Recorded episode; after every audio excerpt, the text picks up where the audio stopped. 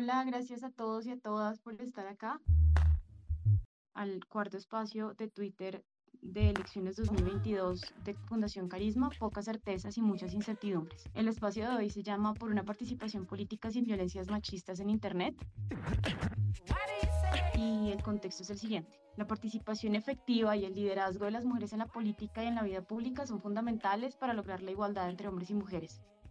En Colombia dimos los primeros pasos en 1954 con la aprobación del voto femenino. Luego en 1991 se nos reconoció el derecho a ser tratadas igual que los hombres y se impuso a las autoridades el deber de asegurar que participáramos en los niveles decisorios de la administración y a los partidos y movimientos políticos el deber de garantizar la equidad de género en su interior. Esos pasos no nos dejan cerca de la meta. El 20% del Congreso que sale está integrado por mujeres y tan solo el 6% de los municipios y departamentos son dirigidos por ella. Para estas elecciones de Congreso, según la MOE, del total de las inscripciones, 1.132 son mujeres, llegando a un 39%. De las 203 listas, tan solo 77 están encabezadas por mujeres, es decir, un 37%. Esos números nos llevan a pensar que aún existen barreras que impiden la participación política de las mujeres. Persisten roles tradicionales de género que suponen dobles jornadas de trabajo. Hacen falta medidas al interior de los partidos para promover igualdad y fomentar liderazgos de ellas. Y los programas de gobierno no contemplan los derechos de las mujeres en sus agendas. Hombres y mujeres experimentan actos de violencia como barrera para su participación política. Esto es claro. Estudios han indicado que ellos pueden sufrir mayores ataques físicos, mientras que las mujeres somos objeto de violencia sexual. Como ha sido comprobado al analizar el conflicto armado, los prejuicios de género dan forma a la agresión y determinan la repercusión que ella tendrá en la vida de la víctima. Por el contexto actual, tanto de avance tecnológico como de pandemia, gran parte del debate político se está dando en redes sociales. Ellas se han convertido en la nueva arena de discusión de los políticos, de rendición de cuentas y de control ciudadano. También han permitido una interacción directa y en tiempo real entre electores y candidatos.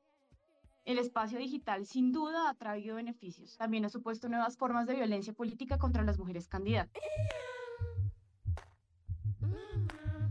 Hoy desde Carisma le queremos dar la bienvenida a ese experto. Sandra Botero es profesora asociada en el programa de Ciencia Política y Gobierno de la Universidad del Rosario en Bogotá. Su investigación se enfoca en la relación entre cortes y política y en dinámicas electorales. Elizabeth Castillo es abogada y experta en temas de género y derechos sexuales y reproductivos. Ha sido consultora, investigadora y conferencista. Se ha desempeñado laboralmente en cargos públicos y privados. Autora de, entre otros, el informe No Somos Etcétera, 20 años de historia del movimiento LGBT en Colombia y Julián Hernández, feminista, directora ejecutiva de Artemisas, coordinadora de la campaña Paridad Ya de la Red Nacional de Incidencia Política Nosotras Ahora y co-coordinadora de la Red de Innovación Política de América Latina. En semanas pasadas hemos charlado en los espacios de Twitter sobre los problemas de contratación y la falta de controles sobre el software de escrutinio de la registraduría. También hemos hablado sobre biometría en el proceso electoral. Hoy queremos abrir un espacio de conversación sobre las agresiones digitales que enfrentan las candidatas al Congreso y al Senado 2022 en Colombia. Queremos indagar sobre los procesos que realizan ellas y su equipo de trabajo para combatir esos actos en la cotidianidad y si de pronto esos actos han aumentado desde que ellas decidieron iniciar campaña. Queremos preguntar sobre el rol de los partidos y movimientos políticos a los cuales pertenecen y de las autoridades también. La violencia política contra las mujeres en Colombia ha sido estudiada por distintas organizaciones quienes han encontrado que se trata de una extensión de la violencia que las mujeres enfrentan día a día. Esos actos son una forma de control social y político que busca reforzar relaciones percibidas de poder y de estatus entre hombres y mujeres. Como manifestaciones de esa violencia, el Instituto Holandés para la Democracia ha encontrado que eran usuales actos de acoso, de discriminación, de difamación y descalificación, también violencia económica, como destrucción de materiales o negación de recursos económicos en campaña o de equipos, también de violencia simbólica, apagar micrófonos o abandonar el recinto, mujeres hablan y negar frecuentemente el uso de la palabra. En el espacio digital se ha encontrado que los actos de violencia política adoptan formas particulares cuando se dirigen contra las mujeres, como la toma de control de cuentas de redes sociales, liberación de información privada, bloqueos por autoridades, referencias a apariencia física, la sexualización, acusaciones sobre dependencia, figuras políticas masculinas, amenazas de daño físico, sexual o creación de montajes o imágenes falsas. Muchas veces pueden ser anónimos sin que sea sencillo responsabilizar a una persona de causarlo y son rápidamente difundidos, lo que hace más eficiente este tipo de violencia. Además, tiene impactos graves en el desarrollo de las elecciones y en el bienestar de las candidatas. En Carisma estamos adelantando una investigación sobre las características de la violencia, así como el impacto que ella tiene en la vida personal de las candidatas. Con esta antesala, queríamos preguntarles sobre su experiencia como candidata y experta en género Elizabeth y como observadores expertas a Sandra y a Julián. Entonces, la primera pregunta con la que quisiera abrir este espacio es cómo perciben el desarrollo de las campañas de las mujeres en redes sociales, si ven ventajas en cuanto a la interacción que ahora es más sencilla con los electores. Elizabeth, no sé qué piensas tú en este caso. Sin duda la virtualidad ha generado unas dinámicas a las que no estábamos acostumbrados y ha permitido una conexión y una difusión que con toda seguridad no, no habíamos logrado en nuestra generación, una generación previa a nosotros. Eso no había existido. Y entonces sí, claro, el Internet viene a marcar un montón de nuevas pautas de comportamiento. La realidad es que estamos comunicándonos muy rápido, de maneras muy ágiles, traspasando fronteras sin ninguna restricción, excepto la que puedan poner los que administran las plataformas. Entonces, estamos sí en un momento de oportunidad maravilloso que también implica unos riesgos como el hecho de que se conviertan en un pretexto o un medio para reforzar o para eh, aumentar la violencia contra las mujeres y las violencias basadas en el género en general. Es decir, la tecnología abre una oportunidad maravillosa de comunicarnos rápido y de maneras muy efectivas y a la vez genera un una doble eh, situación y es que implica un riesgo enorme de llegar muy rápido a muchas partes, a mucha gente y eso implica obviamente una responsabilidad en lo que se dice y se comunica, especialmente si lo que se comunica es una expresión violenta. Sandra, ¿tú qué has podido observar? Hola Catalina, estamos en un momento muy interesante de la participación de las mujeres en política institucional en Colombia. Eh, estamos viendo como números mayores de mujeres entrando, estamos viendo nuevos movimientos como estamos listas. Es una coyuntura donde se están viendo muchas cosas. Claro, falta un montón de cosas por hacerse todavía, pero estamos en una coyuntura particular y creo que está cambiando por la mayor participación de las mujeres, pero también por la importancia renovada que están tomando las redes sociales en las campañas de las mujeres y en las campañas políticas en general. Las redes sociales dan un acceso inmediato y dan la posibilidad de difundir mucha información y de llegar a nuevos espacios, pero también hay que recordar que las redes no son todo, ¿no? O sea, el acceso a Internet en muchas zonas de nuestro país sigue siendo limitado y hay muchos espacios donde la campaña sigue sucediendo a la vieja usanza, por así decirlo. Creo que tenemos que recordar que también, aparte de las cosas que nos llama la atención Elizabeth, ¿no? que también hay muchas nuevas responsabilidades, también es cierto que este es solo un pedazo de lo que es la campaña electoral. Entonces creo que le da acceso a muchos nuevos espacios que sobre todo las mujeres que están entrando a hacer política como por primera vez en esta coyuntura encuentran en las redes sociales espacios muy importantes, pero que aquí también se reproducen muchos de los problemas que vemos en el mundo no redes sociales y que también es solo como un pedacito de lo que es toda la campaña. Entonces creo que hay que pararle bolas como esas dos cosas. ¿Crees que el hecho de que las redes sociales se han convertido como este nuevo escenario de debate público ha aumentado los espacios para que se cometan agresiones? Sí, creo que en la medida en que son, en que son nuevas ágoras públicas, como todos los espacios de discusión pública, se pueden reproducir em, las virtudes y también los defectos de estos otros espacios. Yo creo que conviene pensar estas cosas como en términos de las plataformas, ¿saben? O sea, por ejemplo, Twitter es una red eh, que no tiene tanta penetración en Colombia y piensen un poco en las características de las cosas que se vuelven virales y en general de lo que mueve muchas cosas en tu...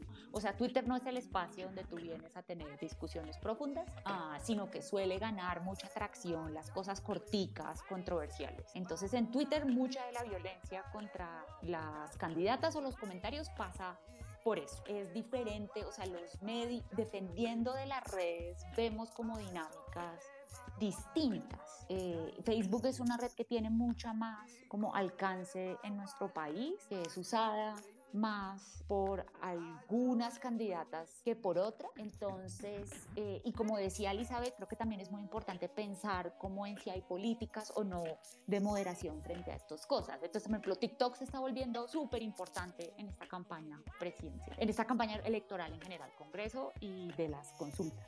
Pero TikTok no, no hay reglas, no hay, no hay nada, no hay ni siquiera cómo seguirle la pista bien. Entonces tenemos como escenarios muy distintos donde los malos vicios de los espacios presenciales, por así decirlo, en muchos casos también se reproducen y se ajustan un poco a los diferentes formatos de cada red en particular. Y si hay algún tipo de intervención o no de la red. Creo que esos son desafíos grandes eh, y me parece como muy chévere la anotación que hacía Elizabeth en ese sentido hace unos minutos. Me parece clave para darle también atención a eso.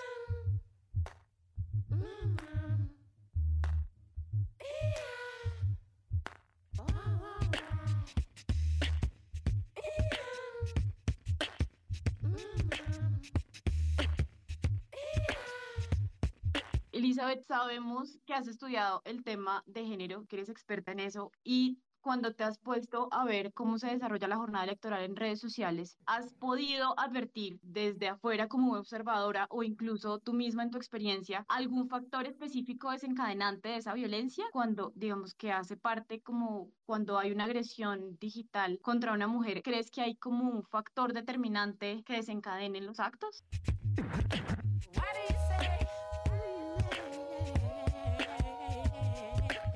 Yo creo lo que sucede en entornos digitales son las mismas violencias que suceden en la realidad replica los modelos, las estrategias y los repertorios de las violencias que suceden en la vida eh, cotidiana. Y ojo a esto, así como en la vida cotidiana suele menospreciarse la violencia que no implica contacto físico, entonces la violencia psicológica, como si esto no causara los daños profundos que causan la autoestima y en el proyecto de vida y demás. Y esta subvaloración que tenemos a la violencia que no sucede a, a, eh, a través de un contacto, de algún acto físico, es lo que sucede y lo que no ha permitido entender en realidad la dimensión de las violencias que ocurren en entornos digitales. Unas audiencias enormes y se convierte de repente en una cosa tremendamente devastadora para una persona que está viendo expuesta de esa manera su vida. Entonces creo que lo primero que hay que entender es eso, estas violencias que suceden en el entorno digital son las mismas violencias que están sucediendo en lo cotidiano, pero con un efecto mucho más devastador porque está llegando a muchísima más gente. Y lo que creo que tendríamos que empezar a nombrar con nombre propio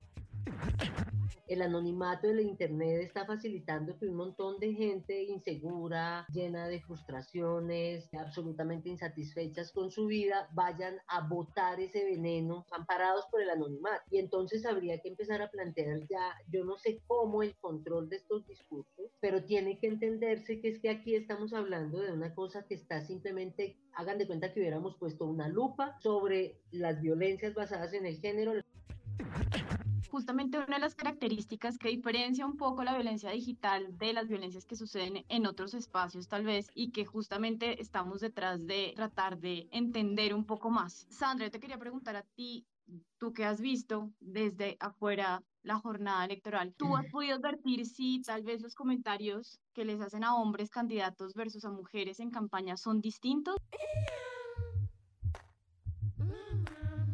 Puedo hacer algunos comentarios sobre lo que vemos hasta el momento en la investigación, pero debo aclarar que estos son comentarios preliminares. Hay distintos tipos de violencia digital, pero una manera rápida como de acercarse a eso es mirar las palabras que se usan. Entonces, eh, hay palabras particulares que se usan para insultar a las mujeres, ¿no? A menudo, digamos, estas palabras están asociadas, por ejemplo, con la apariencia de las mujeres, a veces están, pues pueden estar asociadas también como con sus preferencias sexual de manera denigrante o los insultos que nos imaginaríamos que son insultos particulares hacia las mujeres, también como asociarlas con, perdón, las palabras que voy a usar a continuación, puta, perra, etc. Entonces, ese tipo de cargas son las cargas comunes que vemos y a las cuales les estamos siguiendo la pista. En general, una cosa que sabemos sobre la participación de mujeres en política por razones históricas y sociales, de sesgos y personales, les cuesta más tomar la decisión de lanzarse o tienen mayores dificultades para lanzarse. Y este tipo de violencias digitales pues pueden dificultar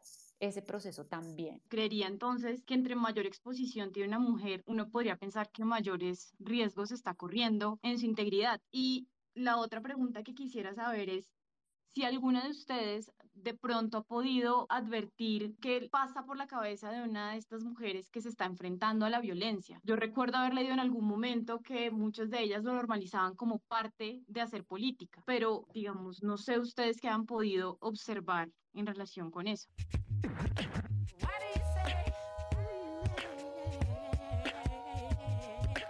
Bueno, en primer lugar, yo no me atrevería a hacer una afirmación como entre que mayor exposición hay mayor, mejor dicho, yo creo, en principio sí hay que hacer unas suposiciones, en la medida que una mujer sea más visible, reta más la estructura patriarcal y entonces genera mucha más resistencia en quienes están muy cómodos en estas lógicas patriarcales y machistas. Entonces una mujer que se haga visible y que hable duro y que opine y que esté metida como en la actualidad nacional de manera vigente, permanente, ahí no solo invocando la maternidad y el cuidado como su discurso, y no estoy desconociendo el cuidado sino esta tradicional eh, comprensión de la mujer como dedicada a ser virgen y mártir, sino que está reclamando y gritando y demás, esa mujer por supuesto que tiene un nivel de exposición más alto y le puede generar un riesgo más alto de sufrir alguna forma de violencia. De hecho, con absoluta certeza, uno de los primeros calificativos es que es una descontrolada, que grita mucho, que no puede pensar bien, que es irracional, que tan emocional, porque es la manera de descalificarla.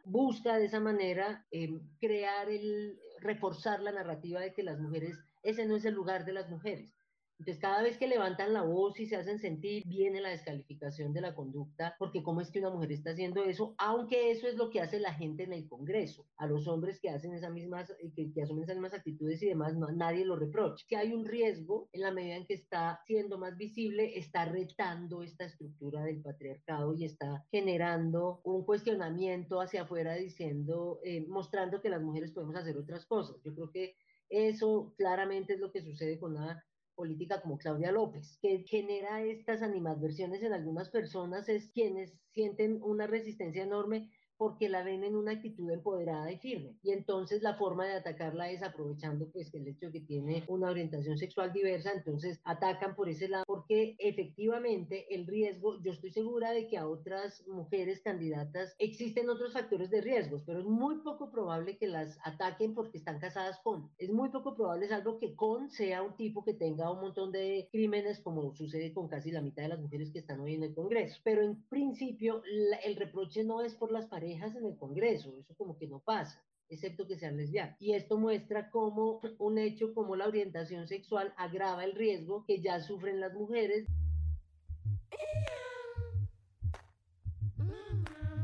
Bienvenida nuevamente a Juliana de Artemisas, que ya, ya está acá, y tal vez un poco preguntar a Juliana si ella en, en, este momento, desde el lugar de observación de la campaña que ha podido hacer, si ha advertido algún patrón específico de la violencia política digital, digamos, algún patrón que, que tome esa violencia cuando se dirige contra mujeres.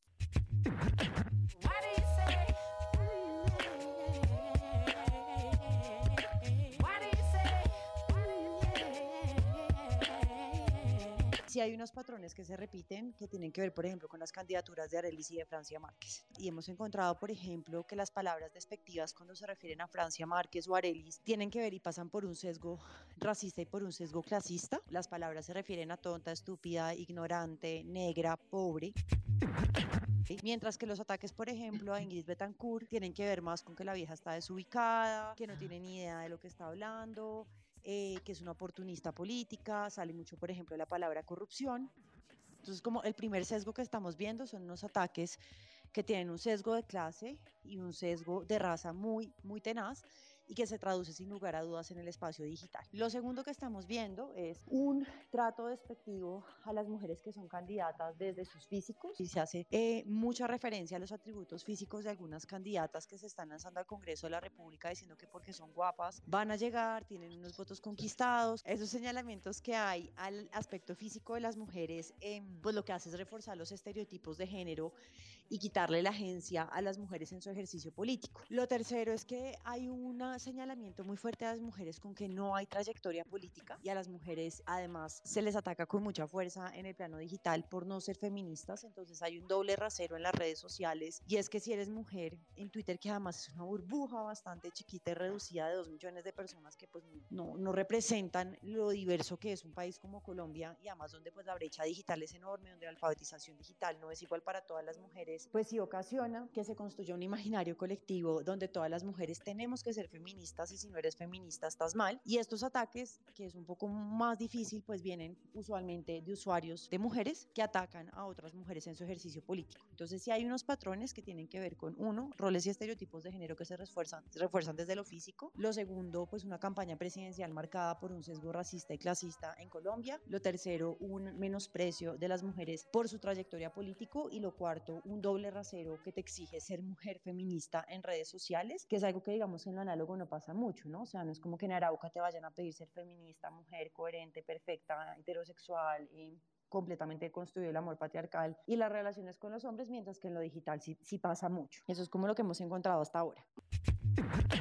¿Sabes si las mujeres sienten que cuentan con un mecanismo institucional al interior de sus movimientos o de los partidos para, o incluso del Estado mismo, para hacer el reclamo? ¿Sienten que tienen un sitio a donde acudir? O si tal vez las mismas redes sociales son las que se van a encargar de ese diálogo social en donde debemos a lo mejor resolver, o tal vez eligen simplemente ignorar por completo la violencia porque piensan que hace parte de su ejercicio y como del costo de ser una mujer pública que está incursionando en la política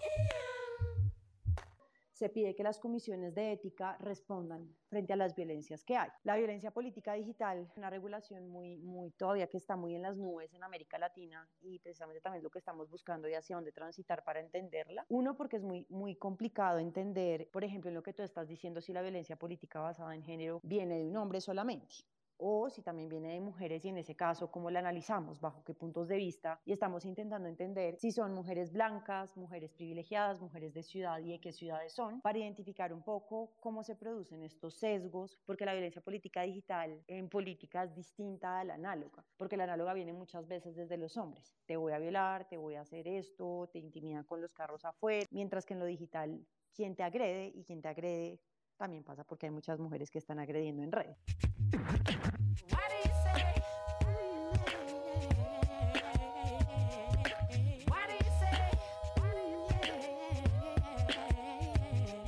Que lo que acaba de decir Juliana es clave, que es que de esto no sabemos mucho y lo poco que hay apenas nos lo estamos inventando. Lo que uno percibe es que las candidatas en general están muy abandonadas a su suerte por los partidos, por la gran mayoría de partidos y movimientos. Entonces, si ese es el caso, incluso como para las actividades análogas, mi impresión hasta el momento, digamos, o sea, como que coincido con Juliana en que eso no está claro y mi impresión hasta el momento es que no hay mecanismos efectivos para lidiar con estas cosas. Yo creo que hay una variación muy grande en los partidos y en los movimientos como en términos de la estructura que le ofrecen y el apoyo que le ofrecen a las candidatas mujeres y que esto se acentúa en cuanto al manejo de las cosas digitales. La, la, ley, la 1257 de prevención de violencias, es suficiente, podríamos echar mano o a lo mejor se nos quedó corta y no tiene en cuenta, digamos, esas características.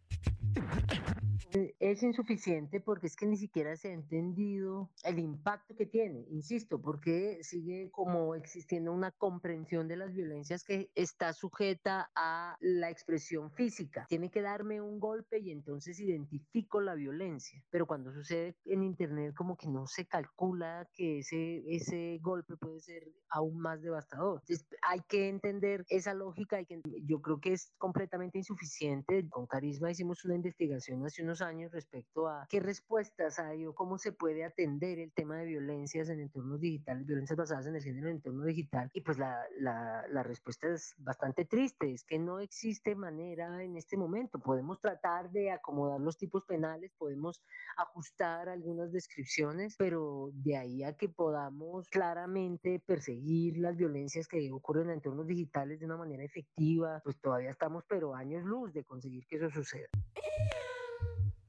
esas experiencias que son súper valiosas para ilustrar el camino a seguir, digamos, el futuro porque sabemos que este es un año electoral y esto va a seguir y pues de esto tendremos estudios y podremos saber un poco más cómo afecta esta violencia que ocurre en los espacios digitales a las mujeres que deciden, digamos, lanzarse al ruedo y arriesgarse y de un poco desafiar esos roles. A futuro, ¿cómo podríamos hacer de Internet un espacio seguro para hacer política? ¿Qué mínimo se deben asegurar para que las mujeres decidan entrar en la política, después decidan permanecer, participar efectivamente? ¿Cómo hacer un espacio seguro? Bueno, yo creo que hay como luces de estudios, obviamente eh, muy blancos, muy occidentales, pero Oxford hizo un estudio sobre feminismo activista digital, cogió como seis casos de estudio sobre como expresiones activistas digitales y creo que ahí salen como varias cosas de cómo abordar este tipo de violencia y los efectos que produce. Como estaba diciendo Elizabeth, los efectos psicológicos, además que produce la violencia digital, son muy fuertes.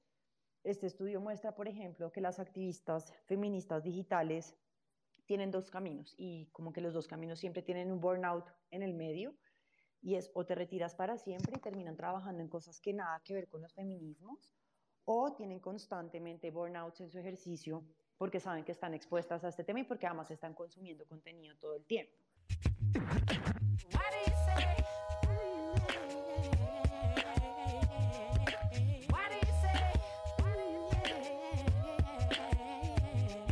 Una forma de abordarlo es una forma multidimensional y es unos principios básicos también de uso de Internet, que eso pues, o sea, no puede atentar contra la libertad de expresión, pero también creo que dentro de los feminismos las prácticas de cuidado también tienen que llevarse a lo digital y es para qué se usa Twitter, cuáles son los principios entre nosotras de respeto, de tolerancia, de qué mensajes queremos transmitir, cuáles son los efectos que esto tiene.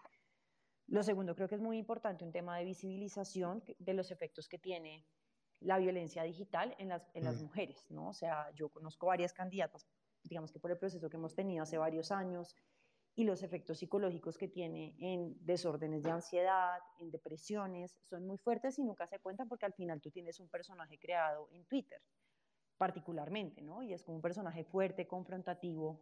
Entonces, como que creo que es muy importante entender cómo cada plataforma, qué principios tiene, lo otro es las legislaciones frente al tema y esas legislaciones, pues Elizabeth es abogada, sabe más de este tema, pero sí creo que hay que entender un poco cuáles son los tipos de violencia, cómo se tipifica la violencia que ocurre en lo digital, qué sesgos tiene esta violencia, qué efectos tiene esta violencia. Si difícilmente logramos manejar el tema de violencia psicológica en lo análogo, en lo digital es mucho más complejo y es la violencia más compleja y más complicada. Como que creo que hay que entender un poco, pues, cómo se hace esta tipificación de delitos que son distintos en lo digital, porque además los trolls que se crean, pues, ¿a quién culpas? ¿Quién es el responsable? Y lo otro es a quién le atribuyes responsabilidades colectivas, que creo que no tiene que ser una visión de la justicia ordinaria, sino más bien un tema de justicia restaurativa. Y sí creo que tiene que haber un tema de regulación dentro de una reforma política que haga que los partidos políticos asuman la responsabilidad de los costos de las mujeres exponiéndose en el plano digital. Y otro principio pues es también el tema, que eso ya se ha hablado y eso sí es un tema internacional y es cómo está la financiación de campañas políticas en lo digital. Nadie tiene claro eso y es como cuánto están pagando las campañas para responder a los ataques, quiénes le están metiendo plata y por qué le están metiendo plata. Creo que en eso todavía estamos como muy lejanos, pero igual vamos avanzando y es quienes tienen acceso a Internet y a, que a mujeres se atacan. Por ejemplo, lo que les estaba contando el observatorio del 1 de enero al 1 de marzo, hubo 165 mil menciones a Ingrid Betancourt y a Francia Márquez, cada una con 81 mil, Francia con 86 mil mensajes. Y creo que esos mensajes y lo que ha sucedido en esta campaña se convierte, yo no sé cómo se llama eso, se me olvidó en, en la ley, pero es como en antecedentes, como en jurisprudencia de cómo se movieron estas campañas y cómo como feministas, como organizaciones LGBT, como mayorías socialmente excluidas, que son campesinos, campesinas, respondemos al uso de Internet cómo podríamos practicar un ejercicio de participación política un poco más humano, para dónde vamos, para dónde cogemos mientras tanto, porque siento que con el tema de la violencia de género es claro que las autoridades tienen obligaciones, claro que los partidos y movimientos políticos tienen obligaciones, pero también queda una parte a la sociedad para hacer una política limpia para que, digamos, esto sea un ejercicio realmente colectivo y participativo parece que tal vez un primer camino en ese sentido es el hecho de visibilizar el fenómeno. ¿Sabes? Creo que es algo sobre, pues decir, es un fenómeno relativamente nuevo, las redes sociales están cambiando de verdad, pues la forma como funciona la democracia misma, ¿no? La manera como hacemos campaña, la manera como discutimos, cómo participamos, cómo circula la información. Entonces yo creo que un primer punto que es muy, muy, muy, muy, muy importante y no debe subestimarse es visibilizar el fenómeno, porque muchas veces la gente ni siquiera sabe que eso es así. A la, a la gente le cuesta trabajo imaginarse lo que puede ser ser una persona pública en redes sociales y mucho más lo que puede ser ser una candidata mujer en redes sociales y ni siquiera se imaginan pues que la razón por la que están cerrados los mensajes o por la que se dicen o no se dicen ciertas cosas tiene que ver con experiencias de violencia muy fuertes pasadas. A la gente se le, cuesta imaginarse lo que puede ser realmente la verborrea de violencia eh, digital contra las mujeres. Para mí el primer punto muy, muy importante que no es menor es la visibilidad de este fenómeno para que podamos empezar una discusión sobre el tema. Ese me parece el primer paso fundamental y necesario. Creo que también porque algo que, vuelvo sobre algo que dijo Julián hace un rato y que yo también lo había puesto sobre la mesa antes y no, y también es otro punto clave, es que las distintas plataformas tienen lenguajes muy diferentes, ¿no? Es bien distinto lo que pasa en Twitter de lo que pasa en otros espacios. Entonces, creo que estas, como que estos proyectos de seguirle la pista a esto, este espacio en el que estamos hablando de las experiencias de las personas y escuchar a las candidatas y lo que ellas experimentan es una cosa absolutamente fundamental para poder avanzar en esa dirección.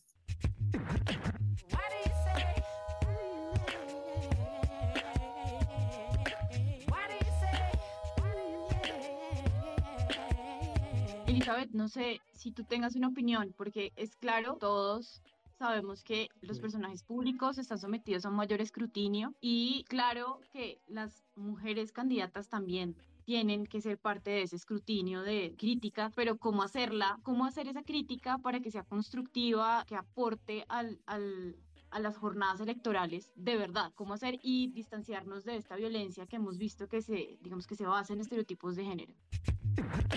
Yo no sé si esta respuesta resulte demasiado obvia, pero lo que hay que hacer es pensar un pitico más y dejar de acudir al recurso fácil del prejuicio y de la discriminación y del machismo y del patriarcado. Lo que habría que hacer es parar un minutico a pensar si eso que usted va a escribir, por mal que le caiga a la candidata, por espantoso que le parezca ese personaje, pero si le parece espantoso, revísese. Si es porque es mujer, pues dígalo de frente. O le está causando mucho malestar porque tiene una larga historia de corrupción, porque está aliada con un montón de malandros, porque es un personaje nefasto para la democracia del país.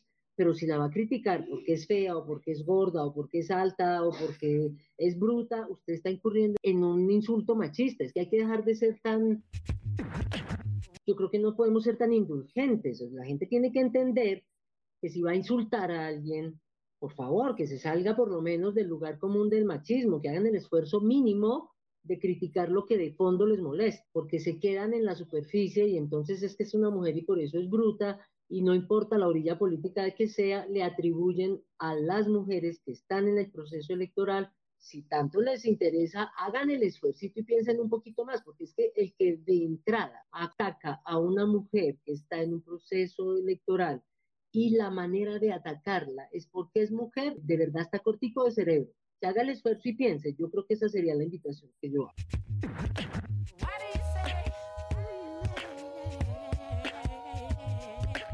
Fundación Carisma lanzamos recientemente una campaña que se llama Alerta Machitrol Electoral. Aún la solución está lejos. Estamos hasta ahora problematizando o diagnosticando este tema de la violencia digital contra mujeres políticas y tal vez la solución tarde en llegar, digamos, no es lo ideal. También nos corresponde como un ejercicio social de diálogo en donde las personas que vean comentarios de escrutinio a las candidatas que no sean realmente un escrutinio, sino críticas basadas en violencia de género, puedan denunciarle, que puedan poner un sello de machitrol y lo publiquen nuevamente en sus redes sociales y digan, esto está mal, porque ataca a la candidata por su orientación sexual o por cómo se ve o porque dicen simplemente que es la novia de alguien y que por eso llegó a ese puesto. Entonces, si quisiéramos invitarlos a que usen la herramienta de alerta machitrol mientras tanto. Hay que darle el lugar que tiene la sanción social incluso cuando la conducta sucede en entornos digitales o incluso más cuando la conducta sucede en entornos digitales porque por el momento no tenemos una norma clara que sancione, pero los amigos están ahí viendo que el tipo está haciendo matoneo. Y el que recibe el video íntimo de una mujer asume una responsabilidad al replicarlo, hasta al comentarlo. También hay que asumir una responsabilidad personal en esto y hay que ser capaces de hacer sanción social. Todos, absolutamente todos los hombres acusados de abuso sexual tienen amigos.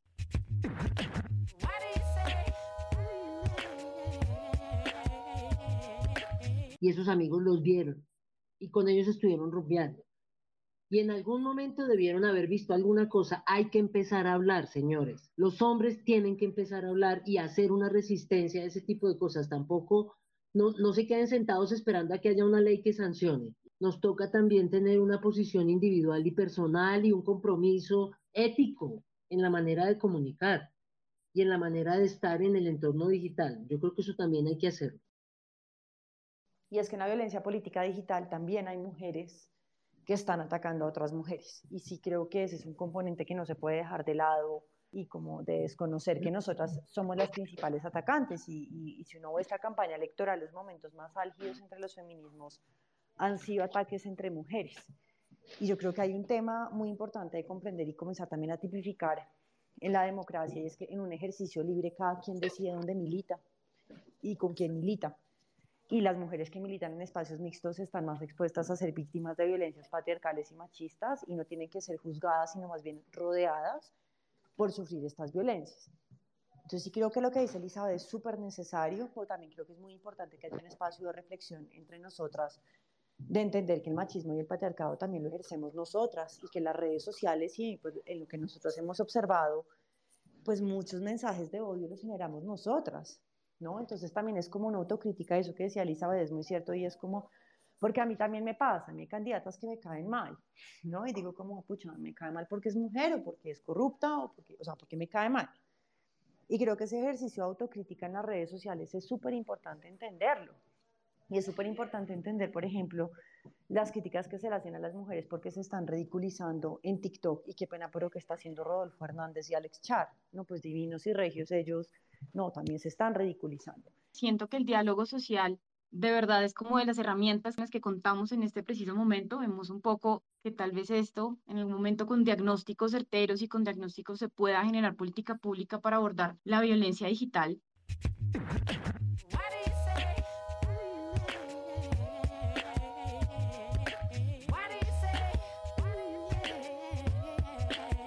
Sea, yo creo que la, el espacio para la discusión y el espacio para pensar cómo y si va a haber soluciones o reglamentación de esto, uno esperaría eh, al Estado jugando un rol en esa discusión. O sea, yo no quiero que nos impongan eso, no quiero, eh, sí, no quiero como una legislación o espacios de discusión sobre estos impuestos, pero quisiera espacios participativos y colaborativos donde las organizaciones de la sociedad civil pudieran entrar en esa discusión también.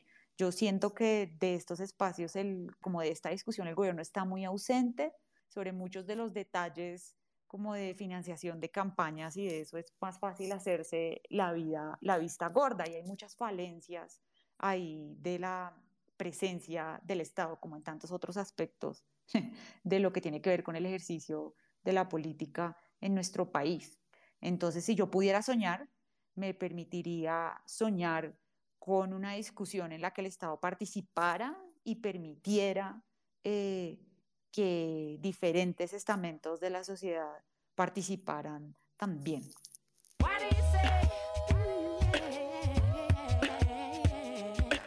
Este es un llamado, yo soy candidata al Senado por el nuevo liberalismo, aquí está Sandra Borda, también mi compañera en la lista cerrada del Senado. Yo creo que cada una eh, en diferentes momentos ha tenido que, que, lidiar con este tipo de violencias. Em, tenemos perfiles distintos y agendas distintas, pero, pero la violencia es muy similar.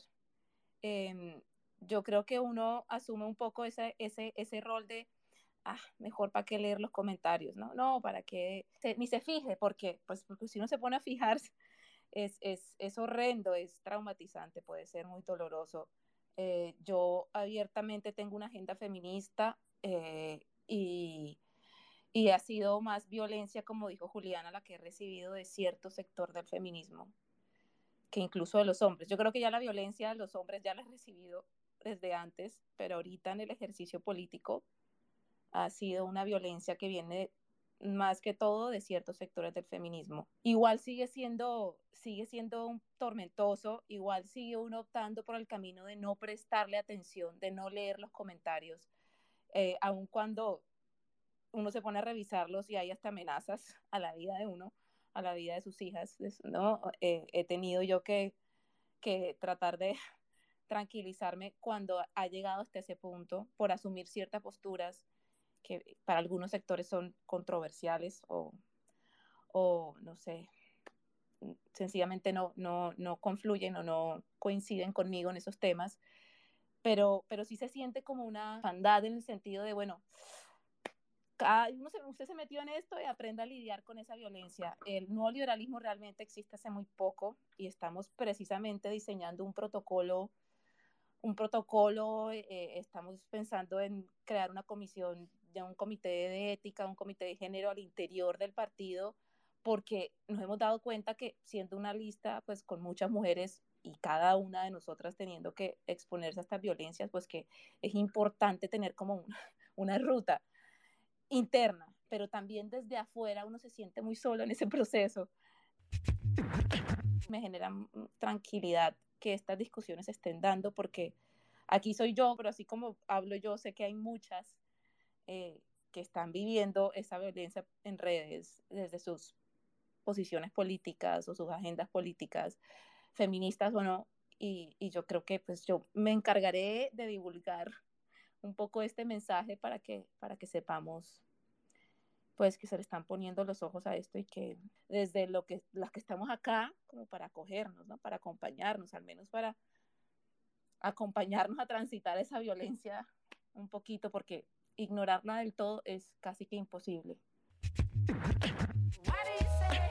Gracias Viviana por, por participar y por contarnos. Yo quisiera preguntar si estos actos ocurrían antes de lanzarte campaña electoral, si eran usuales antes de. Eh, sí, pero no, no tan intensos. Sí, pero no tan intensos. Yo trabajo con víctimas de violencia sexual, eh, llevo haciendo un trabajo como de denuncias públicas ante instituciones públicas que también replican esa violencia. Entonces sí he recibido, eh, sí recibía violencia antes y ataques, además por ser una mujer que tiene cierto aspecto sobre el cual algunas personas consideran adecuado opinar, eh, pero sí se ha intensificado en un, uff, no sé, mil por ciento, se ha intensificado.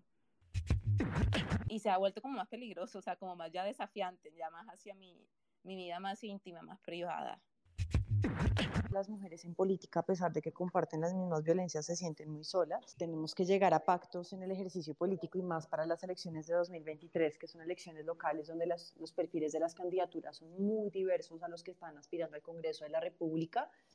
Y es algo que, por ejemplo, hicieron en Brasil es no todo se vale, ¿no? No todo se vale en política, no todo se vale cuando se trata de atacar a una mujer.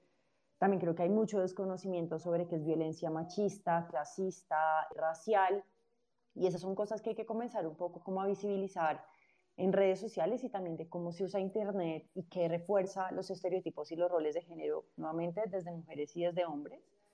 Lo otro es sin lugar a dudas y creo que a nivel de Estado la reflexión es que una reforma política es necesaria en términos, uno, de financiación de campañas, porque hace que sea muy injusto el ejercicio para mujeres que tienen que recibir violencia de machitrolls todo el tiempo, porque tienen más plata, el Estado debería ser el único organismo financiador de las campañas políticas para evitar eh, pues esa desigualdad que además es muy tremenda y incrementa la violencia.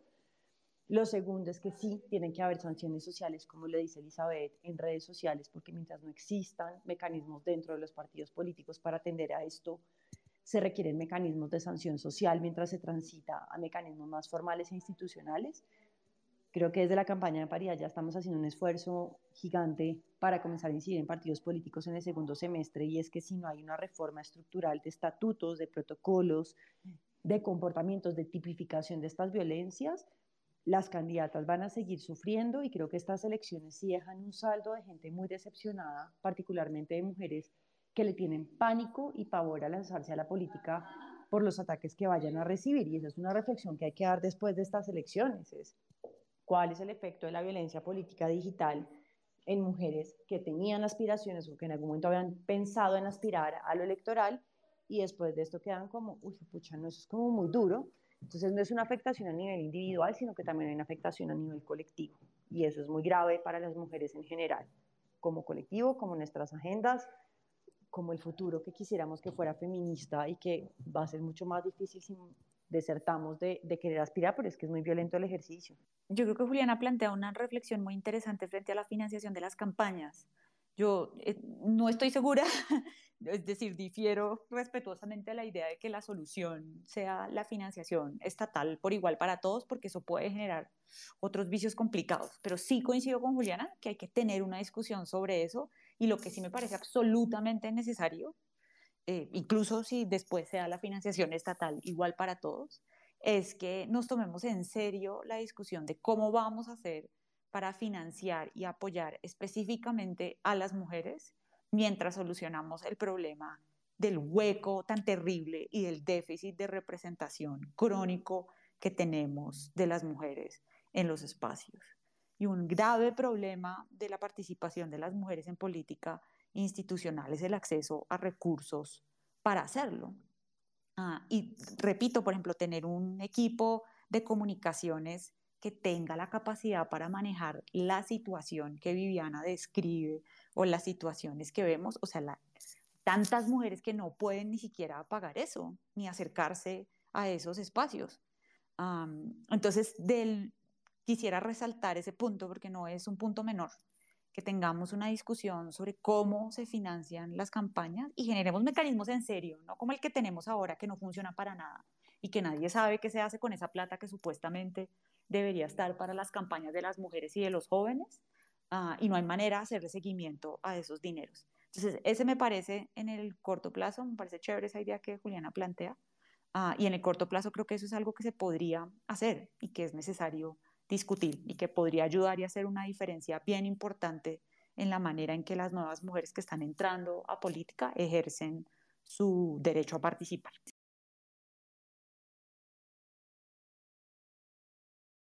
Es interesante, lo que pasa es que el mayor problema es que piden póliza, piden anticipo, o sea, el anticipo nunca lo dan a tiempo, menos si son mujeres, no tienen cómo garantizar quién les avale, a veces ni siquiera los partidos le avalan como garante del anticipo, no solo es la financiación estatal, sino cómo funciona toda la financiación y el retorno de los recursos, cuáles son las reglas, cuál es el tema de acceso, porque si se vuelve financiación pública, solo pueden hacer campaña quienes puedan prestar la plata mientras el, el Estado le retorna, que es uno de los grandes problemas que ahora, por ejemplo, vimos con las circunscripciones transitorias especiales de paz eh, pero el otro lado, yo, yo en cambio veo muy esperanzador el tema de más mujeres en política. Veo que nacen procesos donde las mujeres están siendo candidatas, montan sus movimientos.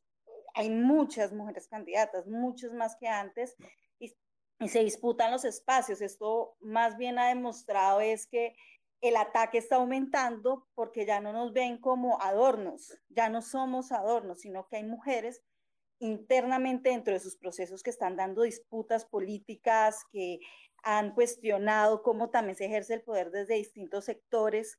Y claro, unos van más avanzados que otros, pero gran parte de la violencia que, que yo he visto en redes está muy ligado a eso. O sea, cada vez que uno pone una denuncia contra cualquier candidato, lo primero que le ponen es mal follada, feminazi, un montón de ataques, y es el miedo, el miedo a que les gane porque no, no asumen que el cambio llegó, ¿sí? que les ganemos las mujeres, que ganemos el debate, que les cuestionemos todas sus prácticas, que ya no aceptemos que nos eh, sexualicen todo el tiempo, que nos empobrezcan el discurso, que nos bajen, que nos digan que no podemos, que que es que tú todavía no estás lista, que no estás preparada, porque solo está preparada la que es hija de tal, porque el resto que no tenemos papás con apellidos famosos, pues tenemos que trabajarla duro, sin ningún apoyo de nada. Entonces, ese, ese también ha sido un mensaje interesante. El mayor aliado es la prevención y atención a víctimas. Cómo uno realmente presta ayudas desde el Estado, pero también desde las organizaciones que lideran.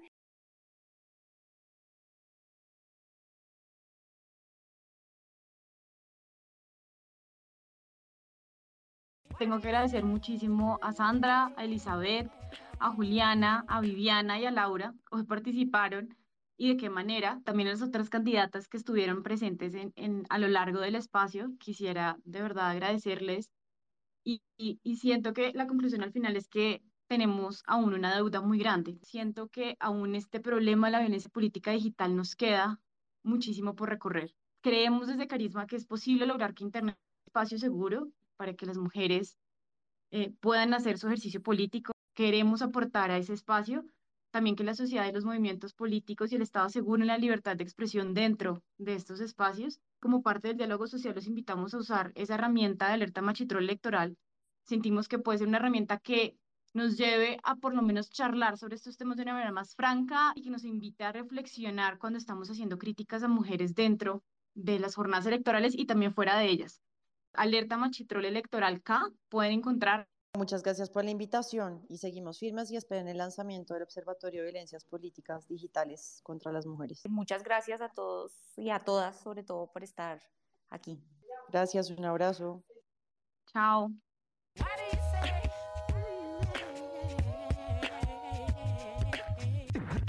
Este material es una adaptación a podcast de la cuarta y última conversación del ciclo de Twitter Space K, Elecciones, pocas certezas, muchas incertidumbres por una participación política sin violencias machistas en Internet. Este material circula bajo una licencia Creative Commons 4.0. Usted puede remezclar, recortar y crear a partir de esta obra, incluso con fines comerciales, siempre y cuando le dé crédito a las personas autoras y licencie nuevas creaciones bajo las mismas condiciones.